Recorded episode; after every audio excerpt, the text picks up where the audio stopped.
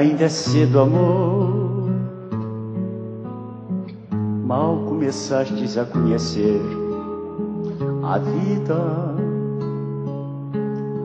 já anuncias a hora de partida, sem saber mesmo o rumo irás tomar. Começa agora Guilhotina, o podcast do Le Monde Diplomatique Brasil. Eu sou Luiz Brasilino e estou aqui com as jornalistas Bianca Pio. Oi, gente, tudo bem? E Gabriela Boni. Oi, gente. No episódio de hoje a gente recebe aqui no Estúdio Central 3 a economista Leda Paulani. Oi, Leda. Olá, boa tarde a todos. Bem, obrigado pela presença. A Leda é economista e doutora em economia pelo IPE da USP, é professora do Departamento de Economia da FEA e da pós-graduação em economia do IPE da USP também. Além disso, ela é professora visitante da UFABC. Em 2013, com a eleição de Fernando Haddad para prefeito de São Paulo, Leda comandou a Secretaria Municipal de Planejamento. É, além disso, hoje, dia 13 de junho, em São Paulo, a editora Boitempo está lançando a edição 32 da revista Margem Esquerda, que a Leda tem um artigo que a gente vai conversar hoje sobre isso. É, bom, Leda, a gente podia começar a conversa falando um pouco dessa questão da inflação, né? Aquele boletim Focus divulgou, é, divulgado pelo Banco Central, diz que agora em maio teve uma diminuição na inflação, né? De, passou de 4,03 para 3,089 e, é, segundo o IBGE, essa é a menor taxa no, no mês de maio desde 2006. Mas isso, mas o que a gente tem visto na prática, na verdade, é um aumento do, do preço dos alimentos, enfim. E eu queria que você comentasse um pouco o que, que isso significa na prática. Ter um, uma diminuição da inflação não significa que está tudo resolvido, né? É, não, veja bem. Uh, diminuir a inflação sempre é bom. Implica que você está tendo algum. É, uma, uma, perda real menor né, de salário por conta de, de elevação de preços. O que eu acho interessante nessa informação é que Uh, e isso é uma demonstração indireta da, da, da força da, do processo recessivo, né? Porque é, a, a despeito de os, os preços dos alimentos estarem subindo, né? É, o que, aliás, é muito ruim, porque afeta principalmente as camadas de renda mais baixa, que gastam a maior parte dos seus recursos com alimentação, né? É, essa época do ano, aliás, também tem um fator sazonal, porque muitos, é, por conta de é, fatores é, climáticos, muitos alimentos é, sobem de preço mesmo, né? Mas tem problemas com grãos, enfim, tem uma série de coisas que estão fazendo os alimentos é, subirem de preço. E a despeito disso, a inflação está está se reduzindo, né? A menor inflação de maio desde 2006, né? Uhum. Então isso implica, isso significa o quê? que se a, a inflação é uma média, né? Então, se a despeito dos preços dos alimentos estarem subindo, a média total está caindo, significa que está tendo de fato uma pressão baixista né, nos outros setores de serviços industriais, de produtos industriais. E isso é, é uma indicação de que a economia está letárgica, né? Que ela está assim, como, como aliás vem é, indicando, vem demonstrando os dados do próprio PIB e as projeções de PIB para esse ano, né? Leda, é, pra gente, antes da gente voltar aqui a falar do, do governo do Bolsonaro, queria voltar ao passado aqui, lá para os anos 70, é, falar um pouco da, da crise daquele período e que uhum. ajuda a entender o que está acontecendo hoje. Né? No uhum. artigo lá da, da margem esquerda, você fala disso. E na semana passada, o Ricardo Antunes esteve aqui no, no Guilhotina 25 e ele descreveu algumas das relações de trabalho atuais, como especialmente as uberizadas e tal, como pré-capitalistas. Uhum. Eu achei interessante que no artigo você retoma o David Harvey, a Hannah Arendt e a Rosa Luxemburgo para lembrar que a acumulação primitiva do capital precisaria ser repetida eventualmente sob o risco da acumulação como um todo simplesmente morrer uhum. de repente, né? E uhum. achei interessante ouvir essas duas ideias, assim, uhum. de uma acumulação primitiva, de um pré-capitalismo, assim. Uhum. É... Você, você pode explicar, assim, um pouco o que, que, que isso quer dizer? Porque, uhum. Qual que é essa relação entre... Né? Uhum. É, bom, primeiro deixa eu dar um pouquinho o contexto no qual eu escrevi esse artigo. Esse artigo me foi encomendado para fazer parte de um dossiê, né? É um artigo curto e ele faz parte de um dossiê que tem na revista, chama-se Dossiê Bolsonaro, né? E tem ah, o Celso Amorim, né? O, o ex-chanceler do, do, do, governo Lula, que fala da questão das relações externas. Tem o artigo do é, acho que do Mascaro, Alisson Mascaro, fala sobre a, a, crise política e tal, e um artigo do Quartinho Horácio falando do papel dos militares.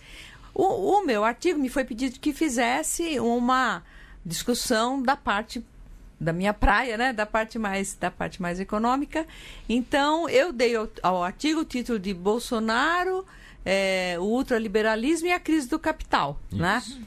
É, então, estou falando tudo isso para fazer o gancho com aquilo que você me perguntou. Então, o que eu tento fazer ali é um pouco mostrar é, qual é o contexto em que se insere a nossa crise econômica, esta crise que vivemos desde praticamente 2015, né? 2014 já foi ruim, mas ainda teve lá um crescimentozinho. Uh, mas 2015 para diante, um, duas quedas muito fortes do PIB e 17 e 18 uma recuperação pífia, né, de 1,1% em cada uhum. ano.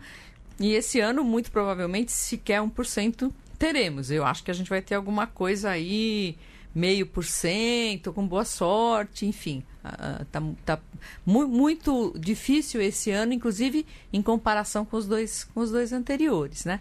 Então, o, o que, que, é essa crise, né? A, o, a, o capitalismo é, ele é sistêmico, né? Hoje, aliás, é, talvez o capitalismo nunca tenha sido tão sistêmico quanto ele é hoje. Por quê?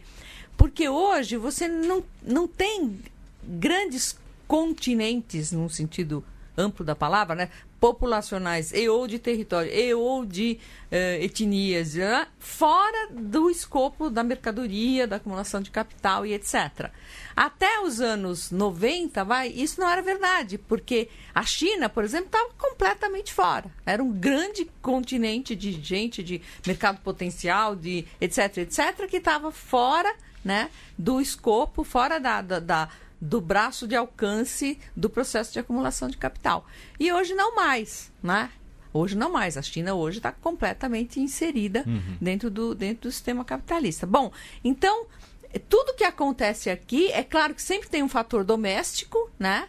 Mas ele está associado com algum processo mais global, mais geral, é, é, que acontece com a economia capitalista.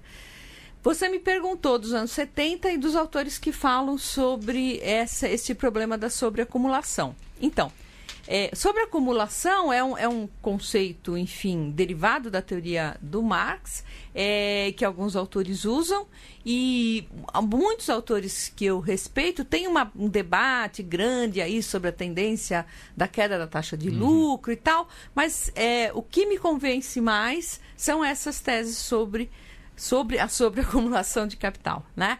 O que, que é sobreacumulação de capital? É, é quando você tem um capital, que, como se você tivesse um excesso de capital, né? Você tem um, um capital em excesso em relação ao quê? Em relação às possibilidades de valorização que ele tem. Uhum. E o capital, se não for para se valorizar, ele morre, né? Ele perde o sentido, tá certo? É, então, se esses autores consideram, e não só eles, alguns outros também, mas tem as teses mais arrumadas, vamos dizer assim, é, consideram que a crise dos anos 70, que foi uma crise que é, ocorreu depois dos chamados 30 anos gloriosos do capitalismo, né, que pega lá desde o do final uh, da guerra, da Segunda Guerra até o começo dos anos 70, até a crise do petróleo mais ou menos, é, esse período né, foi o período assim é, de maior sucesso, vamos dizer assim, do capitalismo, né? Porque foram elevadíssimas taxas de crescimento, é, baixa inflação, distribuição de renda, principalmente nos países desenvolvidos, construção do estado de bem-estar social, teve o desenvolvimentismo aqui nos países da América Latina e tudo isso. Então foi um período digamos, rico, né? E, e, próspero, vai, vamos dizer assim. Uhum. E aí, daí tem a crise dos anos 70. Então, esses autores, eles acreditam que se instalou aí uma crise de sobre, sobreacumulação. Né? Essa crise de sobreacumulação teve várias consequências, dentre elas é, a, a discussão sobre como é que esses 30 anos gloriosos tinham se estruturado, uh, a, a, a, a, atribuição ao Estado de uma culpa por esta crise, porque ele teria crescido demais, porque ele teria. É, o Estado, de modo geral, como instituição, né, nas várias economias capitalistas, ele teria é, é, se tornado muito interventor e atrapalhado a lógica natural do mercado, etc. E a outra consequência foi a acumulação de riqueza financeira, né, que vai ficando ali na City Londrina, que era uma espécie de um espaço meio Uh, sem pátria, vamos dizer assim, do, do, do, do, capital. E isso vai levando à construção de todo o discurso neoliberal, resgate das ideias liberais do Hayek, etc., pela, pela Thatcher, né? E, e pelo Reagan lá no começo dos anos, dos anos 80. Muito bem, então de lá para cá, você vai tendo uma grande transformação no processo de acumulação de capital, né? Uhum. Que vai começando a se pautar por esses parâmetros mais rentistas, né? Da lógica da acumulação financeira e não da acumulação produtiva, né? E o Brasil, ele é uma vítima completa desse processo, né? O Brasil meio que completa o seu processo de industrialização, pensando ainda na segunda revolução industrial, nos anos 80, com os militares, né? Com o segundo PND do Geisel, que você completa essa matriz interindustrial é, da segunda revolução industrial, mas no momento em que o capitalismo já está é, entrando em, outra, em outro registro, né? Ele já está. E aí a gente, é, dentro desse processo de financiarização, nós nos tornamos um, um, mercado que faltava para uma riqueza financeira que crescia e que precisava de tomadores, né? Uhum. Porque a valorizar financeiramente o capital é também uma alternativa, ainda que ela no plano mais geral não possa ser completamente descolada da valorização produtiva, mas para cada capital individual sim. Né? Uhum. Eu posso valorizar financeiramente o meu capital e resolver o meu problema de valorização uh, aplicando simplesmente em papéis, em, em, títulos e coisas desse tipo. Então, a, a, a liquidez financeira estava batendo na porta quando estoura a crise do petróleo e dá um, um grande problema com o milagre brasileiro que estava andando. Né? Uhum. E o Brasil, assim como vários outros países latino-americanos, toma essa riqueza emprestada né, a taxas de juros flutuantes quando a crise se agrava uh, e, e, os Estados Unidos elevam uh, brutalmente as taxas de juros, também para não perder o protagonismo do dólar como dinheiro mundial, né? Foi o, o Paul Volcker, né, o ex-presidente do Fed, que, que dá essa grande puxada na taxa de juros, ainda no governo democrata, no governo do Jimmy Carter. Depois o Reagan só joga isso mais para cima ainda. E isso quebra o Brasil e a América Latina inteira, né? Muito bem, então eu digo o seguinte: esse foi um momento de, de, em que o Brasil entrou passivamente nesse processo de acumulação financeira. Ele resolve, então, depois da democratização, os ventos neoliberais aqui, então, vejam que o, com que agenda o Fernando Collor de Mello é eleito, não é? Uhum. Qual era o mote dele? Era a guerra aos marajás, não era? Caça aos uhum. marajás. Que é o marajá era o quê? Era funcionário público, que ganhava bem, não sei o quê. Estado, Estado. Eu me lembro de é, propagandas que o Estado era um elefante, assim, né? Então, era, ele traz a agenda liberal. Ele, quem vai implementar de fato é o Fernando Henrique, mas a agenda liberal é trazida pelo, pelo uh, Fernando Collor, né? E aí já há um projeto de abertura financeira desbragada no Brasil, isso começa em 92, com um diretor é, é, do Banco Central chamado Gustavo Franco, né? Que, passando por cima da Constituição, é, faz mudanças é, na, na, possibilidade de é, tirar é, recursos em dólar do país, que antes eram impensáveis. Né? Então você vai tendo. É todo um planejamento para que o Brasil passasse a ser aquilo que se chama de uma potência financeira emergente, né? Uhum. E aí, desde então, uh, isso não mudou nem com o governo Lula, né? Que continuou uh, tomando medidas no mesmo sentido. Desde então, toda a economia brasileira está numa espécie de moldura né? Onde o que prevalece sempre, o que predomina são as, eh, os imperativos e a lógica da, da acumulação financeira, né? É, que é o que você chama da quinta fase, assim. Exa é, né? exatamente, né? da quinta fase. Então, que eu, então é, eu chamo de quinta fase porque a quarta, tem as anteriores que eu não falei, mas a quarta fase é uma fase, então, de inserção passiva, que eu chamo, porque só sofre as consequências da crise, né? E eu, depois eu chamo de ativa no sentido de que pelo menos na minha interpretação, houve uma deliberação, até porque isso era dito, né? É, uma deliberação de que o Brasil se tornaria uma potência financeira emergente, o real ia ser moeda forte, etc, etc, etc. Né? É... E aí, desde então, você tem esse constrangimento na, na economia brasileira. Bom, Uh, mas o, o que, que aconteceu? Mas a gente não teve um crescimento nos anos Lula e tal? Sim, é, verdade. Eu, eu ia te perguntar, ah. só porque você coloca na mesma fase do Fernando Henrique em diante, né? É, ao contrário do que talvez julgaria um senso comum, assim, de Sim. que, na verdade, houve uma grande mudança no governo Lula. Pois é, não, não houve uma, desse ponto de vista não houve uma grande mudança. Hum. Houve de outros pontos de vista que eu já vou que eu já vou falar, né? Por que, que não houve? Porque eu acho que uh, não se enfrentou, digamos, estruturalmente esta questão, né?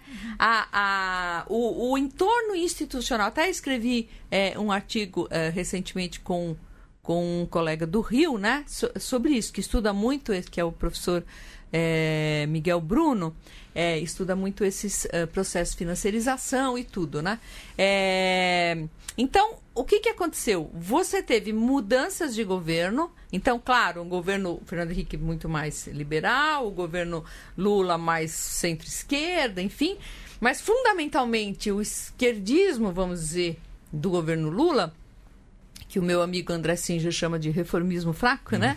É, foi pelo lado da política social, né? Se você tem alguma coisa para dizer, olha, é um governo de esquerda, né? Primeiro lugar, pela política externa, que eu acho que essa sim foi uma política de esquerda de fato, né? A, a política do, do ex-chanceler Celso Amorim, política é, que, que né, ficou conhecida com, com, toda a propriedade, com a política externa ativa e altiva, né? Uhum. Ativa e altiva. Então, toda essa coisa de criar o Mercosul e os BRICS, a força dos BRICS, a Unasul, enfim, tudo isso é, desalinhar, né, de, diminuir aquele alinhamento sempre quase que imediato que tem com os interesses americanos. Né? Agora teve um retrocesso brutal aí com o Bolsonaro, evidentemente. Mas né, houve todo esse, esse esforço e tudo mais. Então, eu, eu enfim, por razões variadas, acabei tendo bastante contato com o Celso Amorim é, nos últimos anos. E eu, e eu de, assim que comecei a conversar com ele, eu disse: olha, um dos poucos momentos em que eu sentia que eu vivia num governo de esquerda era na política externa. porque na política econômica eu ficava muito bravo. Eu escrevi um livro inteiro chamado Brasil Delivery uhum. e tal, que era justamente essa crítica que eu estou detalhada, né, que eu estou fazendo aqui agora, né? Mas enfim, por que que não mudou? Porque, uh, digamos assim, os parâmetros uh, que conduziam a política econômica principalmente no segundo mandato do Fernando Henrique, ficaram rigorosamente os mesmos. De início, inclusive, eles foram aprofundados. Né? Uhum. O déficit é, público foi. A gente estava sob o tacão do FMI naquela época. O déficit público foi é, elevado para além daquilo que o FMI pedia. Né? É, houve mudanças na, na política monetária é, que é, reduziram brutalmente os meios de pagamento da economia, quer dizer, a oferta de moeda. Quando você reduz a oferta de moeda, é como se você tirasse o sangue da pessoa, ela fica mais fraca, né? tá uhum. certo? É. E teve também a elevação ainda maior da taxa de juros e tudo mais. Então, de início, assim, foi realmente.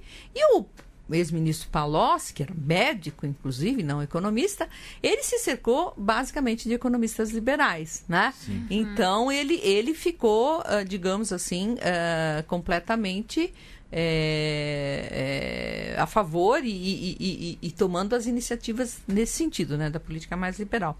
Então isso, isso não mudou. Eu acho que, assim, muita gente acha que o que o que foi o que mudou foi o Bolsa Família. Não, eu acho que do ponto de vista estrutural, para mim, o único ato de rebeldia do governo Lula contra essa moldura institucional liberal financeira foi o PAC. Uhum. O PAC, o Programa de, de Aceleração do Crescimento, que ele lançou em 2006, né, que foi o último ano do primeiro mandato dele. E eu lembro bem que ele usava uma metáfora que eu tenho muita raiva, que eu não gosto nada, que ele fala assim, eu já fiz a lição de casa. Né? Então, uma metáfora liberal, assim, que, né? mas lógico, o presidente, eu tenho o maior respeito pelo presidente Lula, claro que ele, ele jogava o tempo todo, né? Enfim, ele, ele, quis, ele quis tentar fazer o seguinte: olha, eu não vou mexer no, na, na, na, na, como é que se diz? No, no que é de vocês, uhum. mas me deixa arrumar uhum. a parte de baixo aqui que está muito ruim pro meu uhum. povo, né? o meu povo, o povo dele, né? Da onde ele veio e tudo, né? Então, acho que assim, eu até escrevi uma vez que não tinha. O, o PT não tinha um projeto, um projeto de país, né? Mas não tinha um projeto de país nesse sentido de pensar qual vai ser o papel do país na inserção na, uh, da, na economia global, na divisão internacional do trabalho. O que, que nós queremos ser? Exportador de minério e. Né? né? Nesse sentido, eu acho que não ou tinha mesmo, né? Ou então se perguntar o que, que a gente vai fazer se vier uma crise internacional. É, é, e... Exato, exato. né? Exatamente. Então, a gente não, a gente não teve salvaguarda, né? É, e ele dizia, então já fiz a lição de casa e agora então eu posso, eu é quase como se ele dissesse, né? Eu já fiz minha obrigação, agora eu posso brincar. E o brincar um pouco, brincar de crescer, né? E o brincar de crescer era acionar os investimentos públicos. Sempre no Brasil, todo período de crescimento que a gente teve, teve investimento público forte por trás. Sempre, né? o investimento público vem e o investimento privado vai atrás, né? Então, ele fez aquele grande pacote de investimentos, acelerou muitíssimo é, o crescimento. Então, na realidade, ele ajudou a impulsionar uma, um, um ambiente bom que já tinha na economia internacional. Né? Uhum. E, junto com isso, ele fez todas as políticas sociais que a gente, que a gente conhece. Né? Só que quando veio a crise, ela não veio de imediato. A crise foi final de 2008, né? 2008, 2009 foi o pior ano internacionalmente. É, e a gente não, não caiu, a gente meio que empatou, ficou em 0% em 2009. Teve muitos países é, menos desenvolvidos que caíram muito, né? O PIB, que caiu muito o PIB. Uhum. É, mas em 2010 crescemos 7,5%, né? Uhum. Só que ela começa a bater aqui é 2011, 2012, né? Uhum. É, e aí a forma de reação à crise, dada essa moldura institucional na qual a gente vivia, ainda vive, Uh, ela foi a pior possível e politicamente ela foi a pior possível e desenrolou todo esse processo né, que a gente viveu de impeachment, de prisão indevida do Lula, uma armação toda para prender o Lula e tirá-lo das, das eleições de 2018 e aí esse esse governo de extrema direita agora. Deixa eu aproveitar um gancho. Então, já que você falou que o, no, o PAC foi os investimentos públicos, né? E aí a saída optada no, no, primeiro mandato da Dilma não foi esse, né? Não, não, não foi. É. Seria interessante discutir um pouco isso, né? Essa, pois é, então. acho que ajuda a explicar. Explicar, né, claro, sem dúvida. É. Então, primeiro assim, por que, que a crise bate aqui é, em 2011, 2012, né? Porque, para a gente, o elemento mais importante do período de. Porque, assim, de todo esse eh, período, falando agora da economia mundial, né? Desde o período Uh, desde o, de, de o começo, aí vamos dizer, do, do, do, que a gente chama de neoliberalismo, né, que é essa política de abertura financeira no mundo inteiro, taxas de é, câmbio flutuantes, globalização, tudo isso, né, globalização financeira, abertura financeira, abertura. A globalização, na realidade, ela sempre foi muito mais uma globalização financeira do que comercial. Né? Se a gente uhum. pegar um outro grande período de abertura comercial que teve, foi antes da Primeira Guerra Mundial, final do século XIX, começo do XX, é, o grau de abertura era maior do que que foi. Então, a globalização ela foi vendida como né, aldeia uhum. global, porque o livre comércio é melhor para uhum. todos e tal, mas realmente a grande globalização que teve foi a globalização financeira. Né? É, muito bem. É, me esqueci. O que, que eu ia... que, que eu estava falando mesmo? Do que, que você me eu perguntou? Tinha perguntado ah, da, do investimento. Pois é. Públicos. Isso, exatamente. É, então, quer dizer, é, dentro desse período grande de, de, de, neoliberalismo e financiarização, a gente teve um é, crise atrás de crise financeira. Não é? não, desde os anos 80 para cá, não passa três, quatro anos sem ter uma grande crise financeira que acontece ou com uma moeda de um país emergente, ou com uh, um mercado imobiliário de algum outro país, ou com o mercado de ações não sei aonde, que acaba tendo um impacto, um impacto global. Então veio vindo assim de crise em crise, então uma, um, um cenário bem diferente dos 30 anos gloriosos, quando teve zero crise financeira né? Uhum. Tirando um ou outro banquinho pequeno que quebrou nos Estados Unidos, mas os Estados Unidos têm 2 mil bancos pequenos, então nada que afetasse, né? É, globalmente a, a, a, situação. Horas, dentro desse período todo, o único período que a gente teve de, um crescimento um pouco mais prolongado, puxado fundamentalmente pela recuperação americana da, da crise de 2001, que foi aquela crise das empresas.com, né? Vocês, vocês lembram, né? A crise das empresas.com, que as empresas é, foram supervalorizadas nas bolsas e depois era, uh, o preço estava todo in, inflado né, por, por especulação. Aí teve a queda brutal das bolsas foi uma queda, foi um, um, período de crise muito quase tão feio quanto 2008, que ele ficou um pouco mais restrito aos Estados Unidos, né? Então teve uma reação da política monetária americana lá que jogou a economia para cima, eles fizeram uma redução muito abrupta dos juros em curto espaço de tempo, e isso se combinou com o crescimento chinês. Então isso produziu um período é, aí de 2002 vai até a crise, até 2008, né? Final de 2001, na realidade, até 2008, é, de crescimento. Então, deu aí uns seis anos de, de taxa de crescimento em média maior do que vinha sendo, né? que em todo esse período a taxa de crescimento é muito menor do que nos 30 anos gloriosos. Porém, dentro desse períodozão que já tem 40 anos, o melhor período foi esse período, 2002, 2008. Uhum. E para nós, o, o que que é, uh, qual a variável mais importante disso? Foi o crescimento do preço das commodities. Porque ao longo desse processo que eu mencionei há pouco de que a gente foi uh, se tornando plataforma de valorização financeira internacional, é, é, potência financeira emergente, etc., o tempo todo a gente ficou com taxa de juro elevada e câmbio muito valorizado.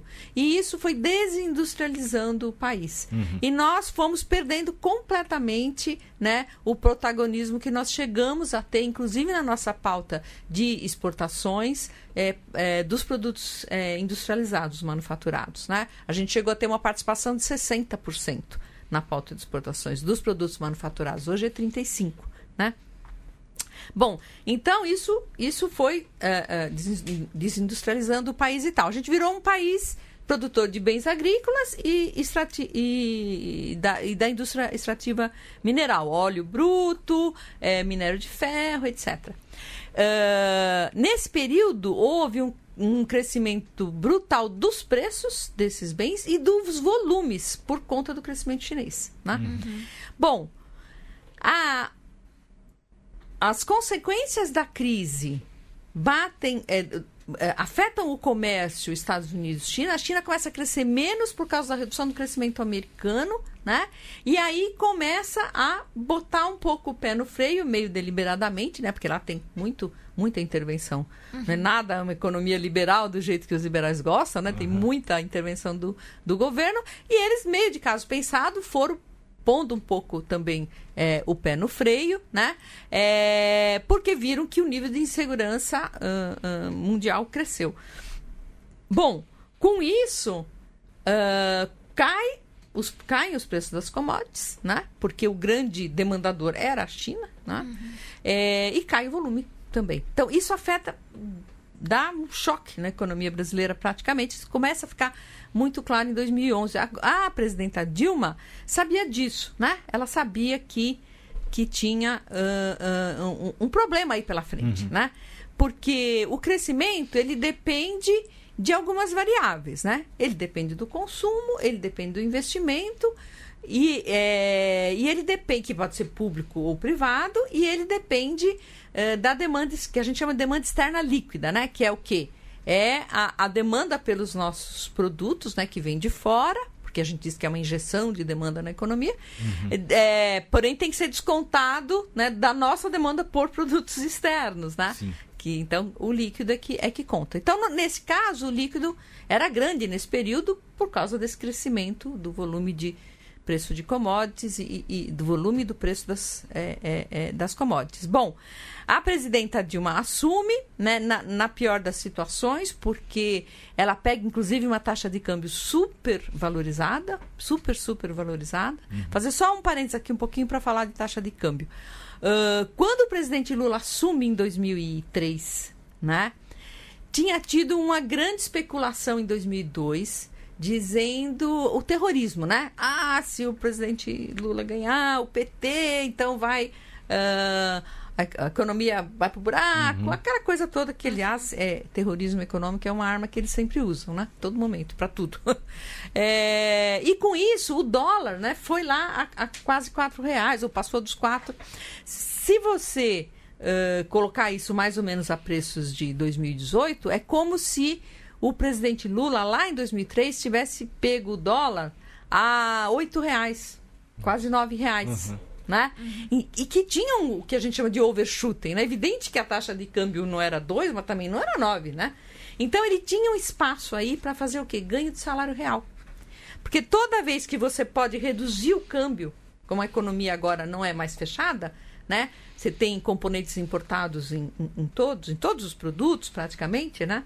É, então, toda vez que você consegue valorizar o câmbio, é, você dá, o salário real cresce. Tá certo? Uhum. Porque as coisas vão, vão ficando mais baratas, né? Com o câmbio com, na moeda da gente, com o câmbio se, se valorizando. Assim, então, então ele... não é que o salário, desculpa, porque eu acho que não, pode falar. Para ficar mais claro, é. eu entendi, mas é, é, porque não é que o seu salário aumentou, é que as coisas ficaram mais baratas, é isso. Isso, né? Então os produtos industrializados vão ficando mais baratos, os próprios alimentos vão ficando mais baratos pelos componentes importados que tem, né? É, enfim, então você vai, você tem, ele tem, teve um espaço aí, inclusive, é, uh, ah, para uh, uh, ah, dar aumentos de salário do salário mínimo real mais efetivos, né? Porque ele estava numa conjuntura favorável nesse sentido. Né? O que ocorre é que o câmbio valorizado ele tem essa, essa consequência nefasta da desindustrialização, né? Uhum. E da desacoplagem tecnológica é, do país em relação ao que acontece no resto do mundo. Porque a tecnologia ela vem pela indústria. Né? Na maior parte, claro, tem um pouco na indústria extrativa, que apesar de chamar indústria, não é a indústria manufatureira e tal, né? É, e vem um pouco pela agricultura, mas o grosso, digamos, da inovação tecnológica, ela vem através da indústria, né? E se você tem uma indústria que está né, se contraindo, eh, você está se desacoplando do que está acontecendo no, no, plano mundial. Então, a valorização do câmbio, ela tem, digamos, esse lado bom, que é o lado de que o salário real fica melhor, né? Salário, quer dizer, o poder de compra do salário fica melhor, mas tem esse lado ruim, quer dizer, é bom no curto prazo, mas é ruim no médio e no uhum. longo prazo, né? Vamos dizer assim. E o que ocorreu foi que a taxa de câmbio não só chegou no patamar onde ela deveria ficar, digamos, do nosso ponto de vista, né, de quem é, defende essa, essa leitura, são, são vários economistas que pensam da mesma forma, como ela passou, passou, passou. muito além, né? De modo que quando a presidenta Dilma assume, o câmbio estava na faixa dos dois reais, né? Uhum. Ela tinha exatamente o inverso. Ela tinha a necessidade de desvalorizar o câmbio né? Porque não só ela estava matando né, a possibilidade de o Brasil continuar a exportar bens é, de conteúdo tecnológico melhor, né, mais elevado, é, bens com maior valor agregado, como a gente fala, como uh, o próprio mercado interno estava né, sendo tomado pelas importações e, e tudo mais. Né? Então, ela tinha esse problema por esse lado, quer dizer, ativar a economia via demanda externa líquida, sem mexer no câmbio, não ia, não ia rolar, né? Até porque os preços em dólar dos bens que a gente exportava estavam caindo também, né? Então a conjuntura toda muito, muito ruim.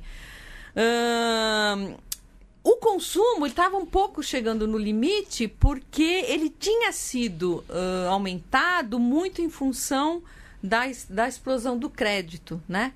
É, uma das formas de reagir à crise de 2008, 2009, que o presidente Lula adotou, foi é, fazer uma grande é, dif, de, é, difusão do crédito, é, inclusive do crédito consignado, é, né? É, e isso, quer dizer, permitiu que muita gente pudesse comprar bens que não poderia comprar de outra maneira, se não tivesse acesso ao crédito.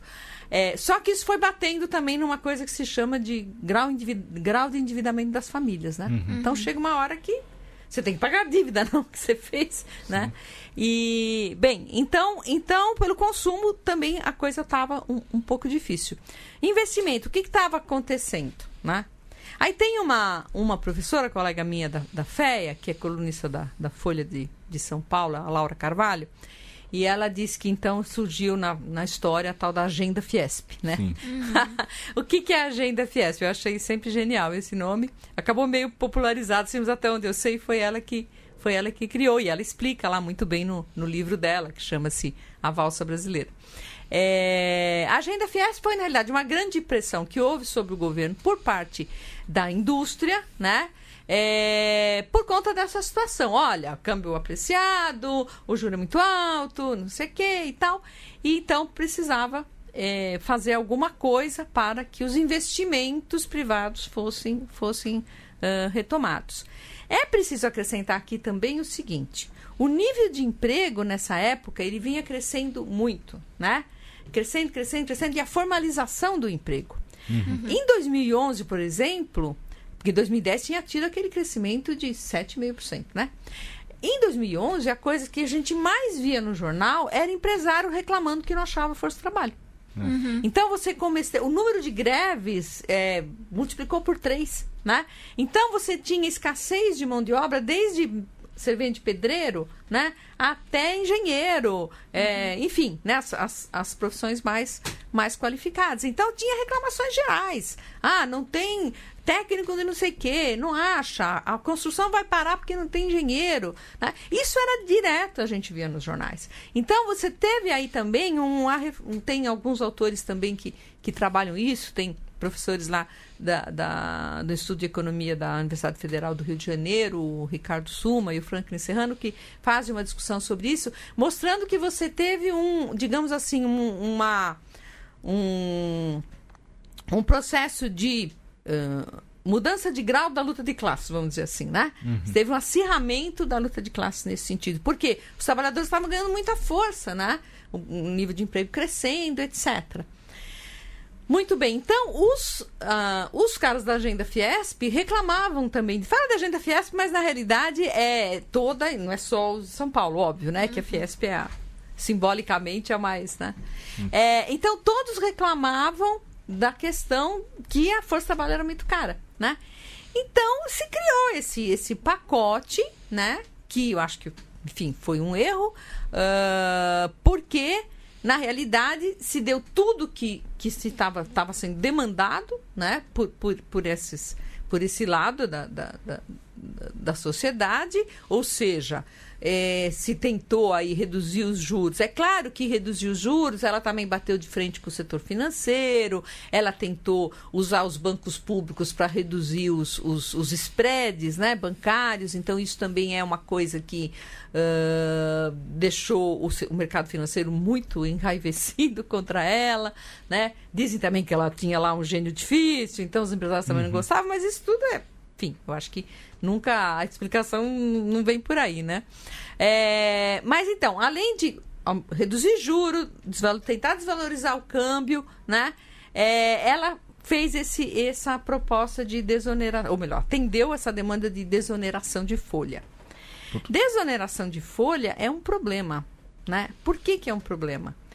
Porque é uma aposta cujo retorno é absolutamente incerto e que cria problemas para justamente a sustentação financeira da Seguridade Social.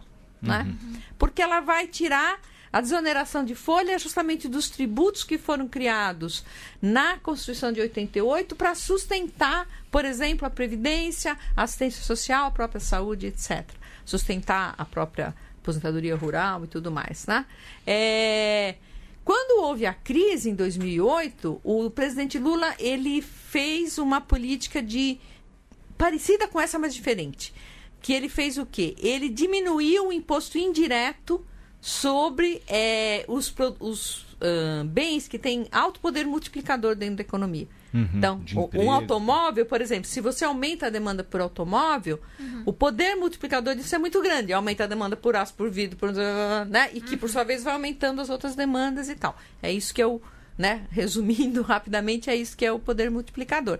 Então, o que ele fez? Ele, te, ele reduziu o IPI é, dos é, eletrodomésticos de linha branca uhum. e também dos automóveis, né? Bom, só que uma coisa é você mexer num imposto indireto. Porque quando você mexe no imposto indireto, né, o preço do bem tem que cair. Uhum. Não tem como o industrial pegar e enfiar aquilo no bolso Sim. e fazer qualquer outra coisa. Ele é obrigado a repassar para o consumidor. Né? E no que ele repassa para o consumidor, a demanda sobe e vai embora. Por, isso cresceu lá o 7,5%. Foi uma das razões que cresceu 7,5%. Isso junto com o crédito, né? Uhum. Empurrou o negócio. Agora, o que a, isso já tinha, então, quer dizer, né? Quando uh, no 2011 lá tal já tinha essa essa coisa feita. A desoneração de folha é um problema porque você tira uh, a obrigação de, de, de, alguns setores de pagarem uh, o imposto, o COFINS, né? A a contribuição social sobre o lucro líquido, é, e que não tem. É, não é, não é diretamente um pedaço do preço do, do, do bem, né? Quando você retira essa obrigação, você espera que o sujeito com este respiro vai investir. Bom, mas no outro caso, não. O preço vai reduzir, a demanda vai aumentar, vai mudar as expectativas, o cara vai investir lá na frente. É diferente, uhum. né? Sim. Aqui não, aqui é um pouco assim, olha, tá bom, você não paga esse imposto para mim, mas você investe, tá? O cara fala, tá, só que ele não investe, né? Então, então esse é um, foi uma aposta que ela fez e foi uma aposta errada, né? Uh, o pior de tudo foi que para como os liberais dentro do governo estavam muito preocupados com esse pacote heterodoxo, sei lá o quê, alguns chamam de neodesenvolvimentista, eu não concordo muito com a, com a terminologia, mas enfim, é, para poder um pouco uh, reduzir essas críticas, mas também para acomodar orçamentariamente esta estas desonerações, ela reduziu brutalmente a taxa de crescimento dos investimentos públicos brutalmente, uhum. né? E investimento público uh, é o que tem maior poder multiplicador. Uhum. Né? E aí, quer dizer, uma coisa é você gastar dinheiro em investimento público. Outra coisa é você gastar dinheiro deixando de receber tributo e colocando esse, esse espaço na expectativa de que o, o empresário privado invista. Né? Então, o que aconteceu?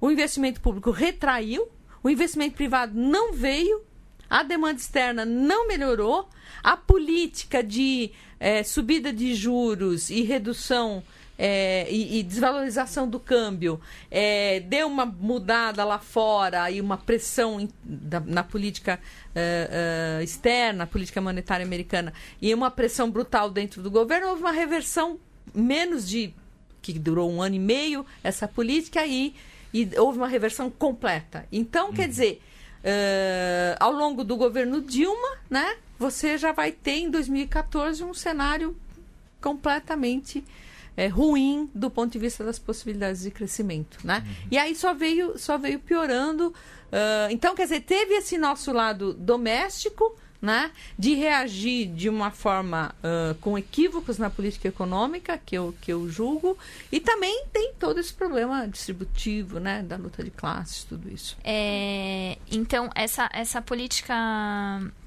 de austeridade, ela ela foi feita também no, no governo da Dilma, hum. ela seguiu no, no, no, governo do Temer com a aprovação da PEC do teto de gastos, né, que congelou os investimentos sociais, reforma trabalhista, etc.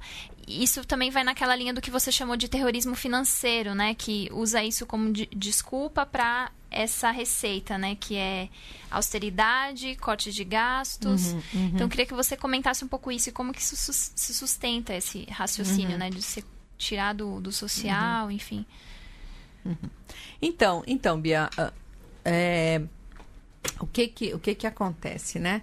Uh, então, como eu disse, quer dizer, houve essa reversão em 2013 dessa dessa política uh, que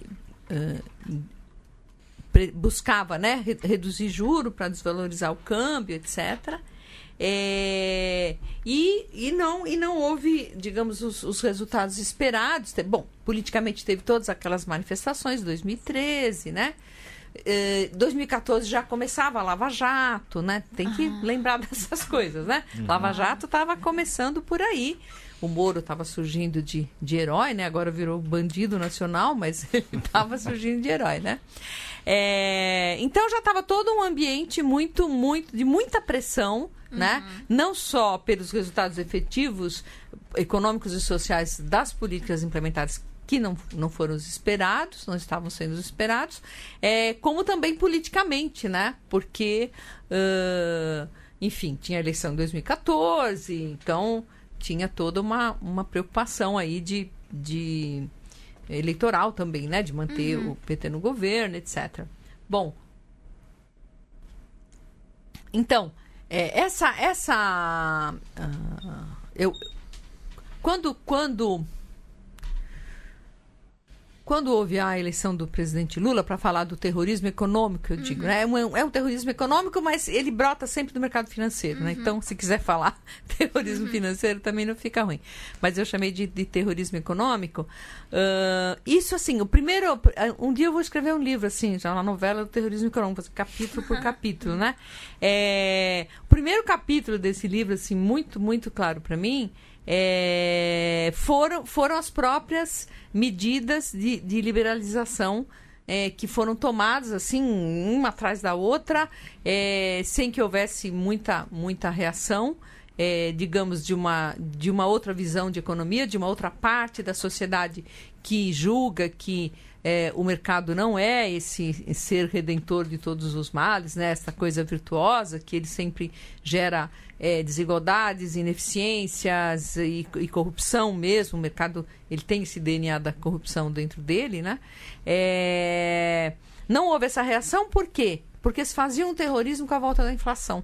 Então uhum. tudo foi feito, né? Não, mas se não fizer isso, a inflação não sei o quê. Não, mas a inflação e tal. Então, a, a, a memória, chamada memória inflacionária, né, no sentido ruim do tema do trauma da inflação e tal, a gente viveu na realidade, se a gente pegar desde o choque do petróleo até o plano real, que estabilizou monetariamente a economia, praticamente 20 anos do que a gente chama de alta inflação, né? Não é uma hiperinflação, né, como foi na Alemanha, como foi lá na Hungria em 46, mas é uma alta inflação, ou seja, é uma taxa de inflação que não é civilizada, vai, é uma taxa de inflação que dificulta tudo, que, que, que embanana tudo, que fica tudo muito muito difícil, inclusive de fazer análises conjunturais e, e para o próprio capital de fazer os seus cálculos racionais e né, de, de, de valorização e etc. Uhum.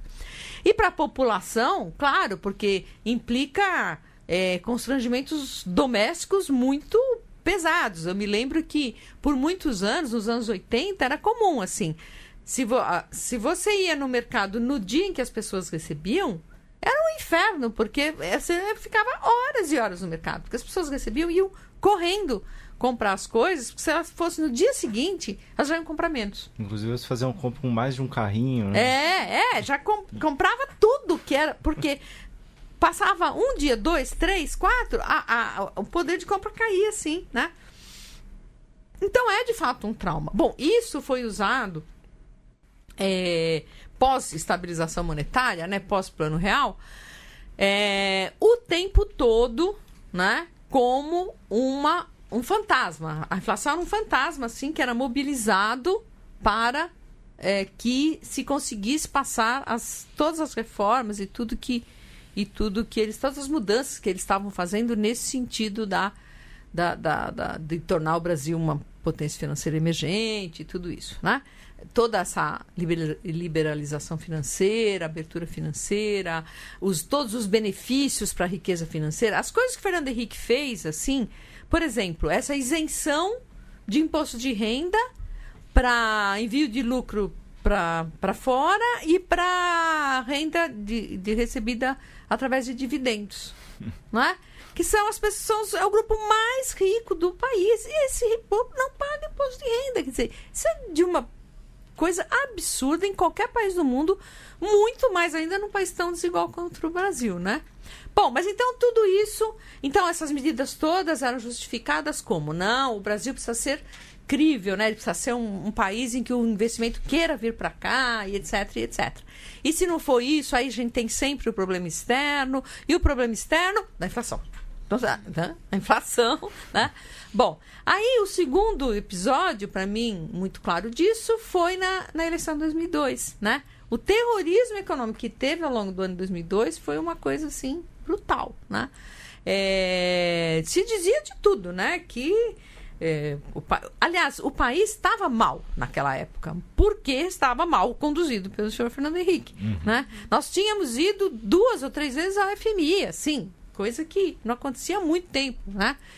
É, tanto é que, que o, o, o, Lula, antes de assumir, ainda teve que ir lá e assinar lá a carta de intenções do FNC, se vocês se lembram disso, né?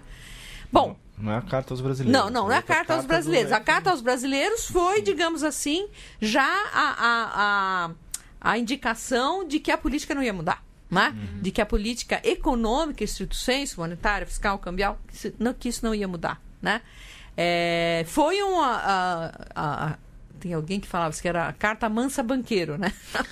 Acho que era a ex-senadora Heloísa Helena falava isso. Não é a carta aos brasileiros, é a carta a mansa banqueiro. É, enfim, não, mas não é essa carta. Quando depois que o Lula vence a eleição e tudo, no segundo turno, é, ele vai lá ao, ao, ao, Palácio do Planalto encontrar o, o, Fernando Henrique, não sei o quê, e é para, uh, quer dizer, confirmar ao FMI que o Lula estava tão comprometido com aquela carta de intenções que ele já tinha assinado, quanto ele próprio estava, uh, Fernando Henrique, uhum. né? Porque como ele perdeu a eleição, ou enfim, o sucessor dele não, não foi eleito, então teve essa, esse lance aí. Muito bem. Então isso aí foi um terrorismo tão grande, né, que é como se o Lula ganhou, mas não levou, né? Ele ganhou, mas teve que fazer a, a política da, da oposição, né? Olha, em 2014, quando a Dilma ganhou, aí tem vários outros capítulos da história, mas quando a Dilma ganhou, em 2014, eu lembro que escrevi um artigo e disse assim: espero que uh, o terrorismo econômico não vença mais uma vez, né? Mas ele venceu. Venceu rapidamente. Ele venceu e venceu forte, né? E a, e a, e a Dilma, então, faz essa, essa política. Enfim, é, não dá muito para saber. Quem sabe um dia ela escreva um livro de memórias e a gente entenda o porquê dessa opção. Porque foi uma opção politicamente, no meu entender, tenho o maior respeito pela Dilma também, pela trajetória de vida dela e tudo, mas foi uma opção burra, né? Desculpa, mas. Poxa, ela tinha sido apoiada e ganhou a eleição por uma margem pequena, evidentemente pelas forças progressistas e de esquerda e pela classe trabalhadora organizada, né? Foi uhum. essa gente que deu vitória para Dilma e deu vitória para PT ficar mais quatro anos no, no poder. Para essa política que, bem ou mal, ia reduzindo desigualdade, ia mudando um pouco os parâmetros sociais do país, botando negro na universidade, botando gente pobre nos aviões, que classe média alta não gosta nem um pouco, mas, né?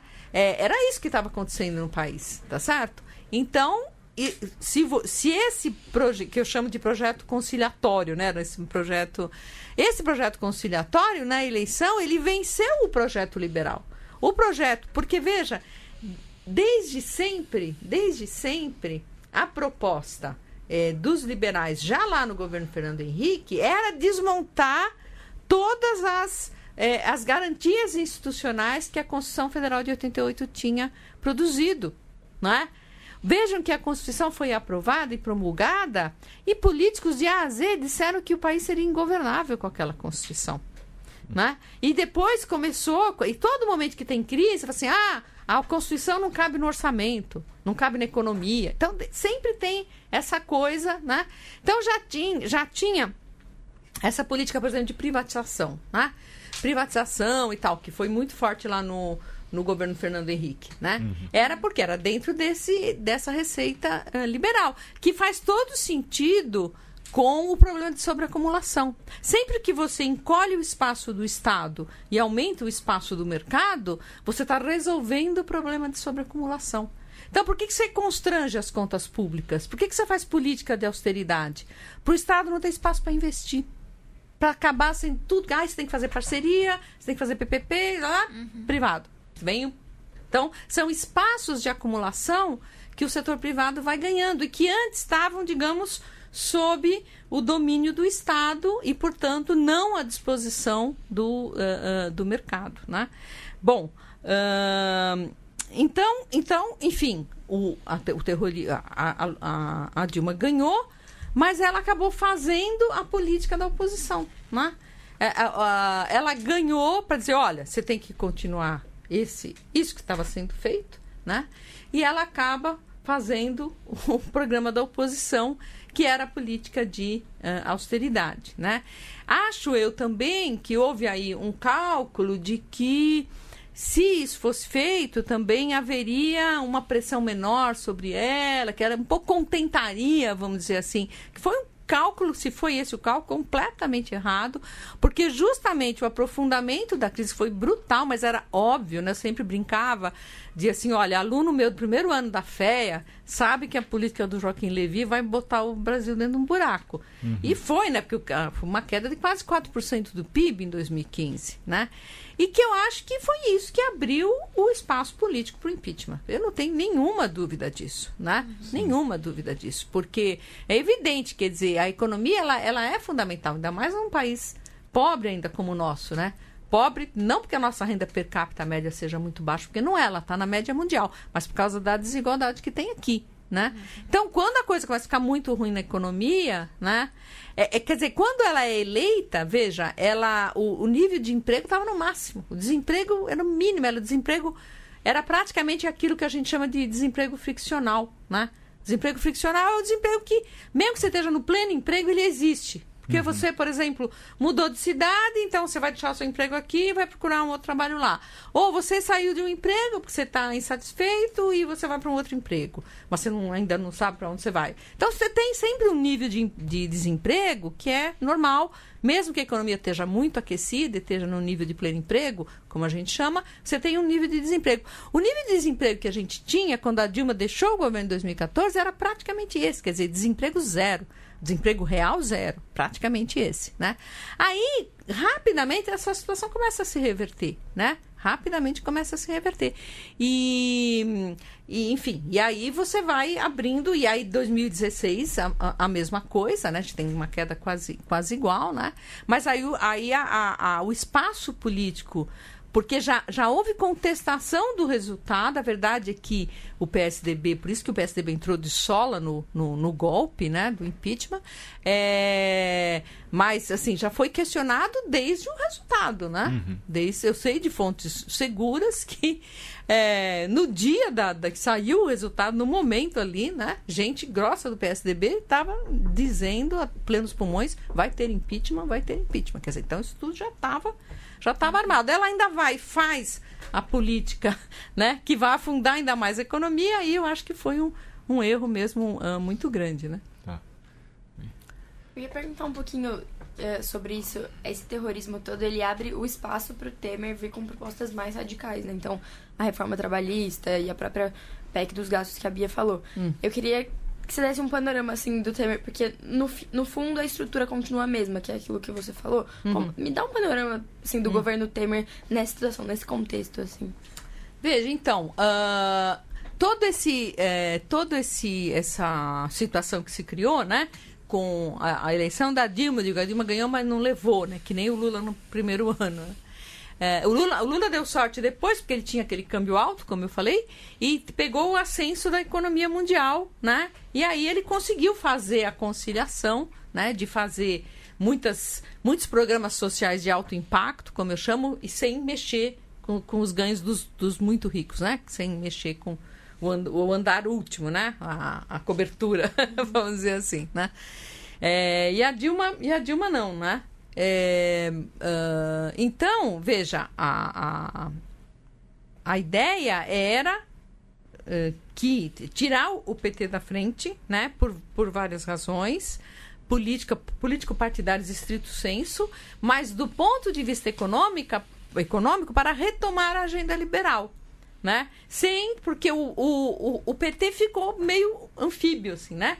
Ele, na agenda liberal, do ponto de vista político e econômico, em muitos momentos, na maior parte deles, mas tinha os arroubos sociais, né? Tal que. E os arroubos sociais, eles não eram inócuos, eles não eram sem consequências do ponto de vista do que o pensamento liberal acredita que o Estado deva ser. Né? Porque, veja, você não faz um programa Bolsa Família com o escopo e a extensão, né?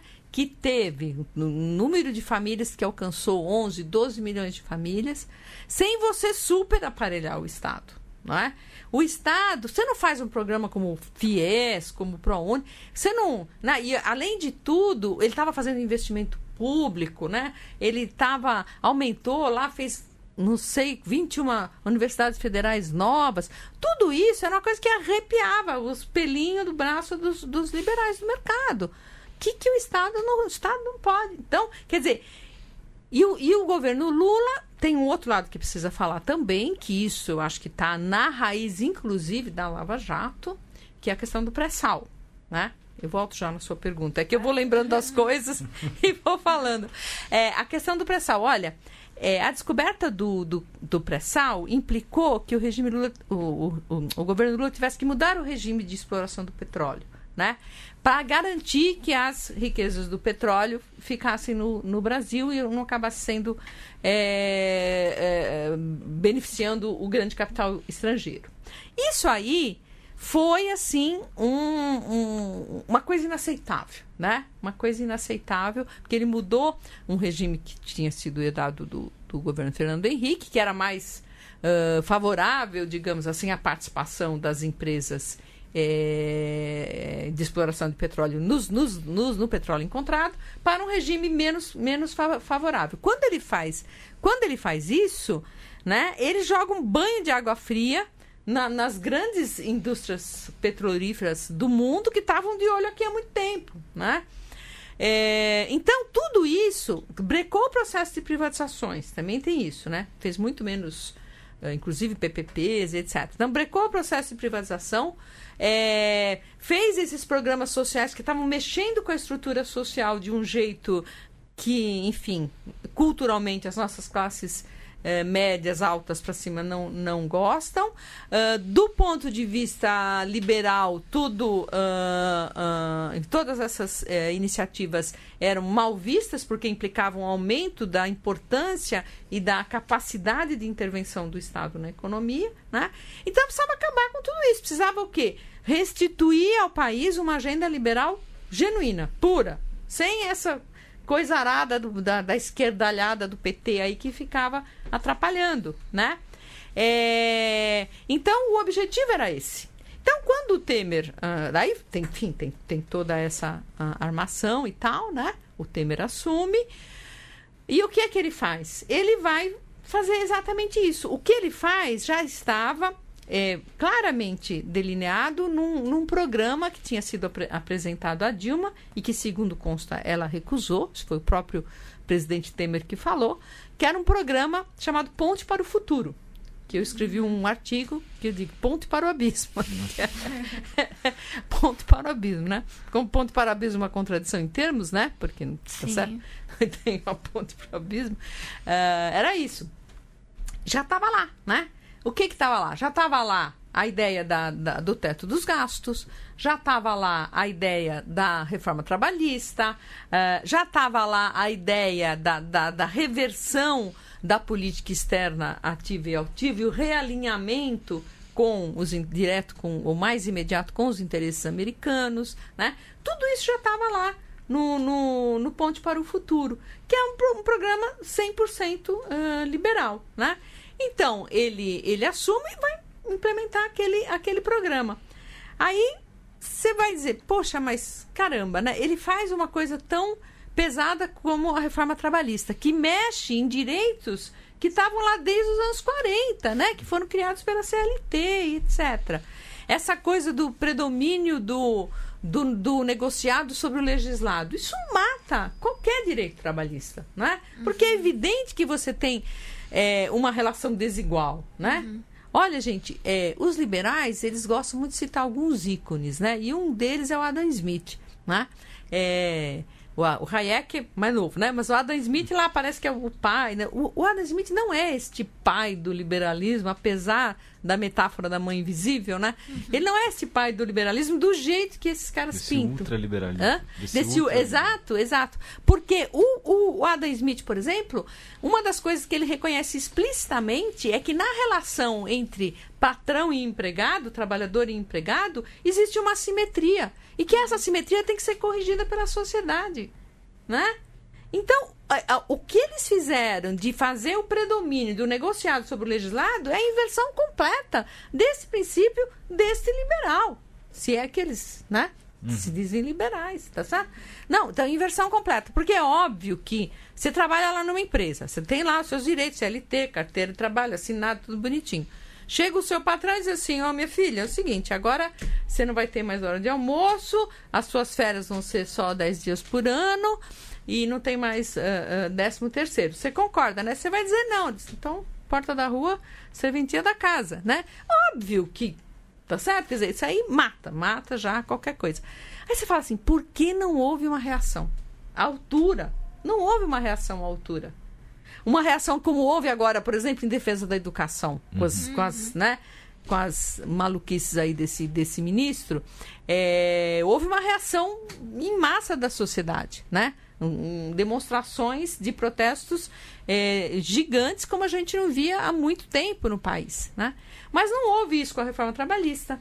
Não houve isso com a, a, a, o teto dos gastos, uhum. né? Não houve isso com a, a lei da terceirização, que também é, é muito, muito complicada. É, do ponto de vista das condições de trabalho, emprego e tudo isso, né? E por que que não houve? Né? Você fala, bom, uh, tem, tem algumas, alguns elementos aí para a gente, gente pensar, né? O primeiro é que se conseguiu construir através de toda essa, no meu entender, né? Através de toda essa armação, Lava Jato, uh, demonização do PT, etc, etc, né?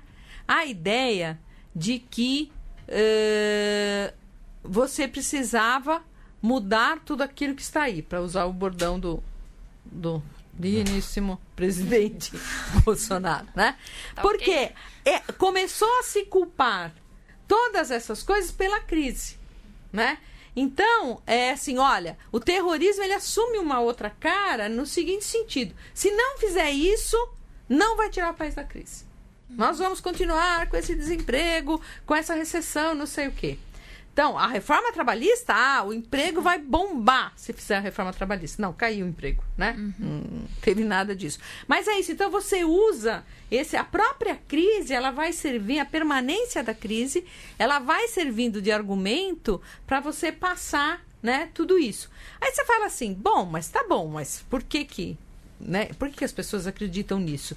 Porque aí você tem um grande papel da mídia também, né? uhum. né? Que é a grande parceira, é a grande uh, mobilizadora, organizadora. Ontem eu li alguém que disse, eu não me lembro agora quem foi que falou, que a Globo é, ela é a organizadora da direita, ela organiza a direita, né?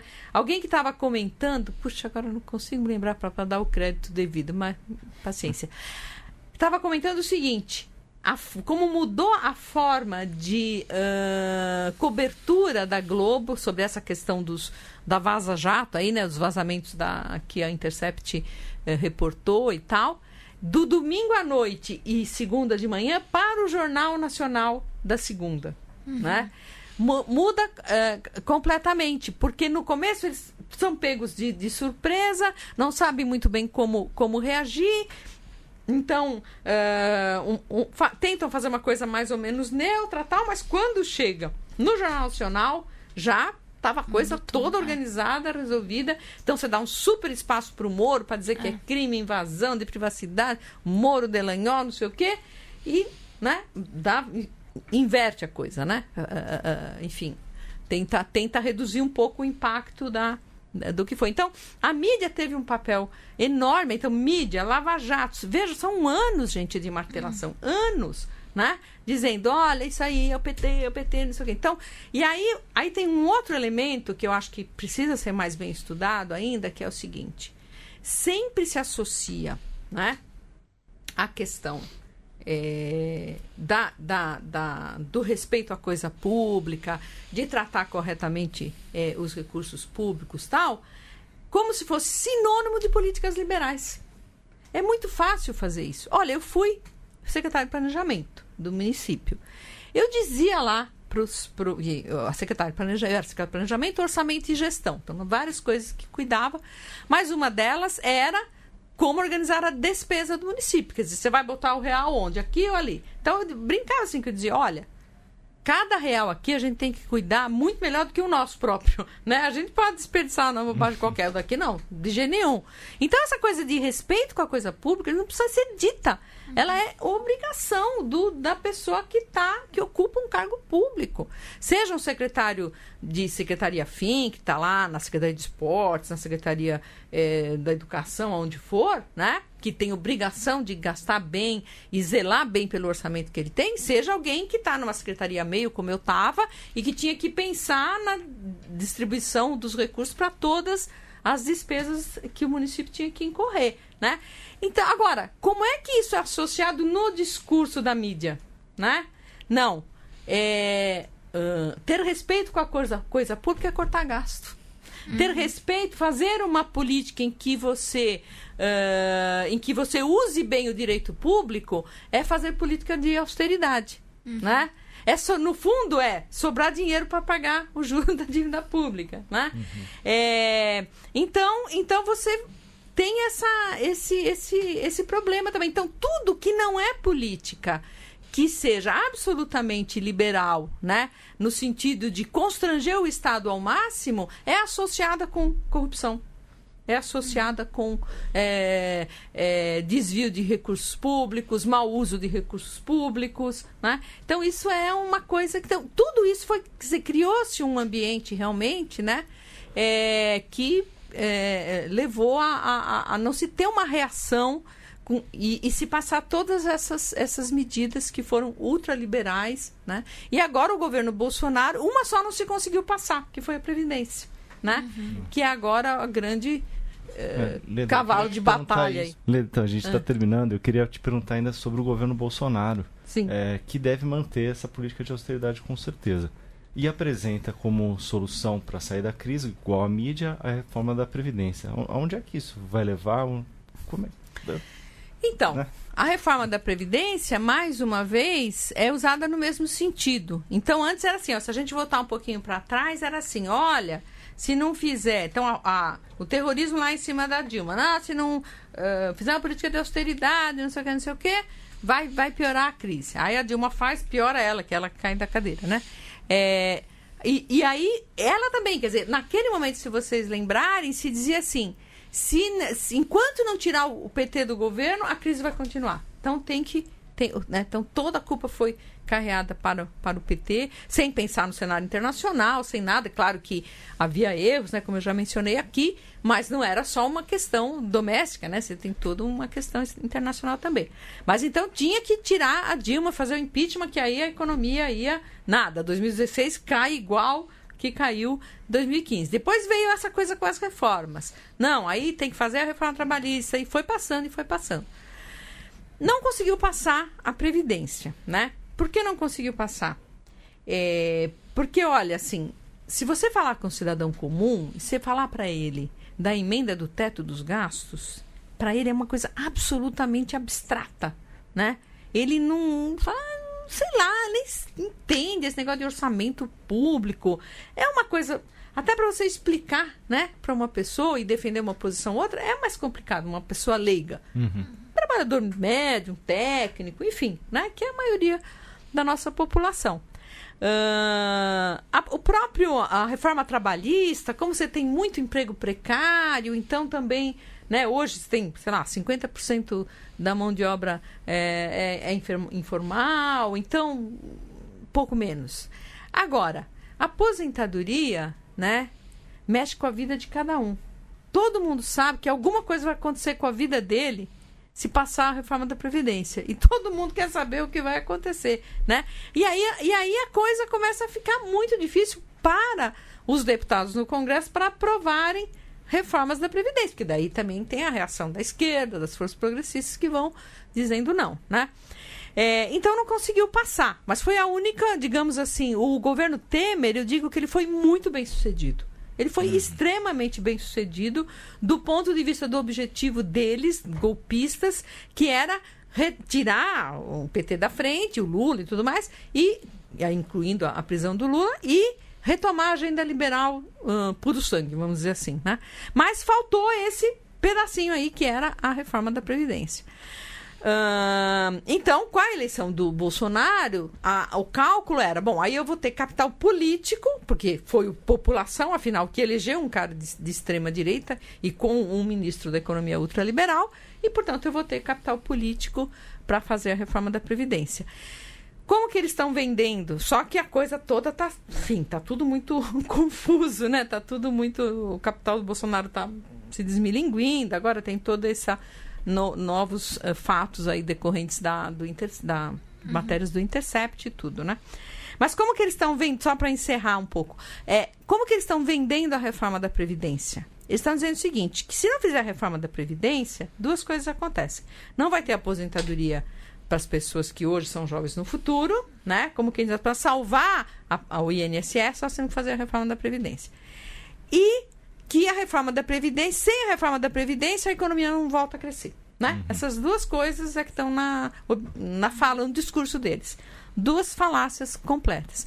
Primeiro, porque a reforma, do jeito que ela está sendo proposta, não é para salvar o regime geral da Previdência, que é o chamado regime de repartição, que é o regime do INSS que se pauta pelo princípio da solidariedade intergeracional, social, etc. Né?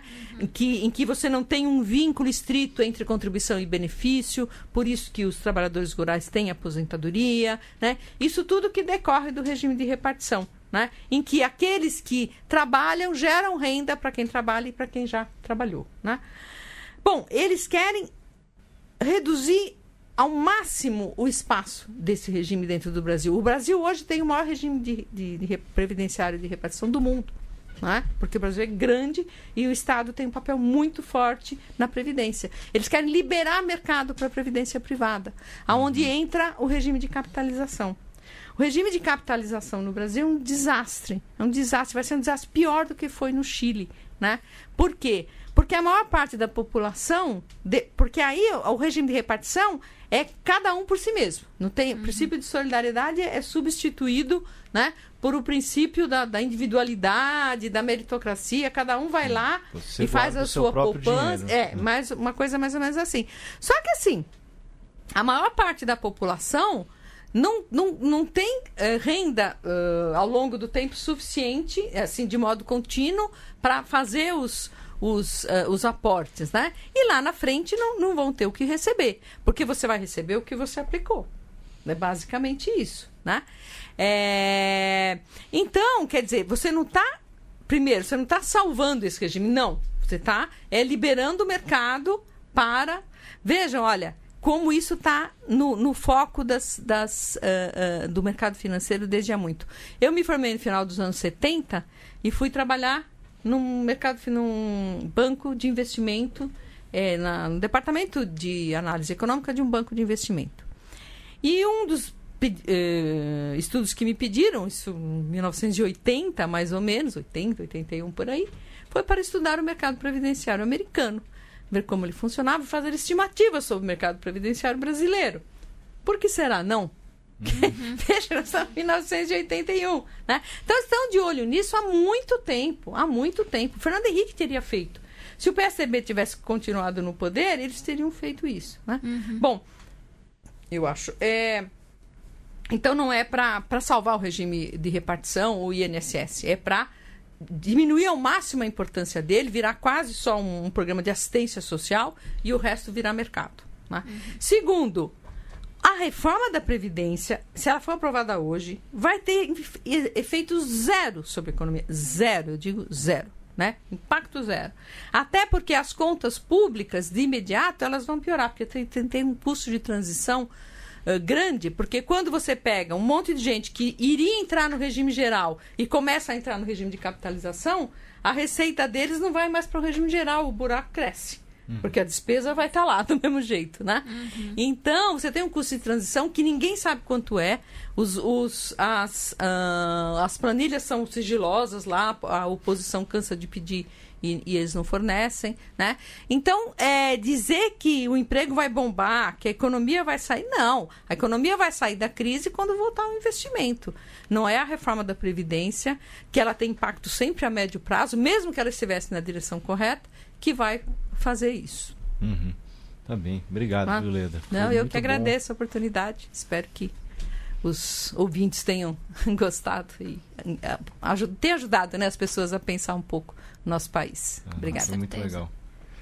Gabi, obrigado. Obrigada, Luiz. Obrigada, gente. É, gente, só mandar um, um abraço pro Lucas Scherer, que escreveu pra gente, é, falando que escuta o programa, foi recomendação do pai dele, e ele foi muito gentil ao elogiar nossas, às vezes, gaguejadas, os vacilos que a gente dá entre uma fala e outra. A gente achou muito bacana esse reconhecimento que a gente leva a entrevista desse jeito mais natural. Então, Lucas, um abração para você.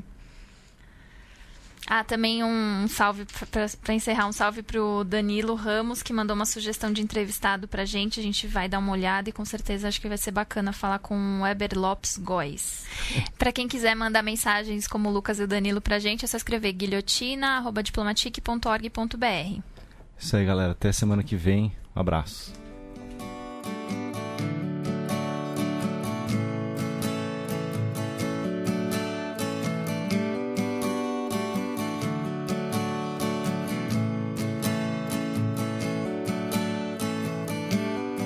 Os imorais falam de nós,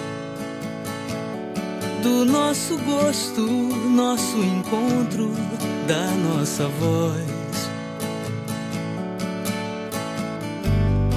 Os imorais se chocam por nós, por nosso brilho, nosso estilo, nossos lençóis. Mais um